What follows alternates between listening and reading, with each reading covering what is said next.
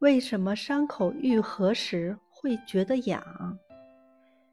人的皮肤分为多层，在表皮的最底层有一层细胞叫生发层，这层细胞的生命力很强，能不断的生长繁殖。表皮损伤的浅伤口就是靠生发层长好的。在长好的过程中，由于伤口很浅，神经受不到什么刺激，也就不大会有痒的感觉。长好后也没有伤疤。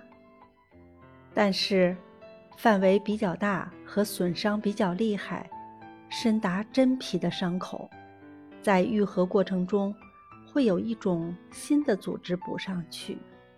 这种新的组织叫做结缔组织。就是从伤口里长出来的肉芽。新生的血管、神经都要长进结缔组织。由于长进结缔里的血管特别密，在快速生长时，很容易刺激与它们挤在一块儿的新生神经。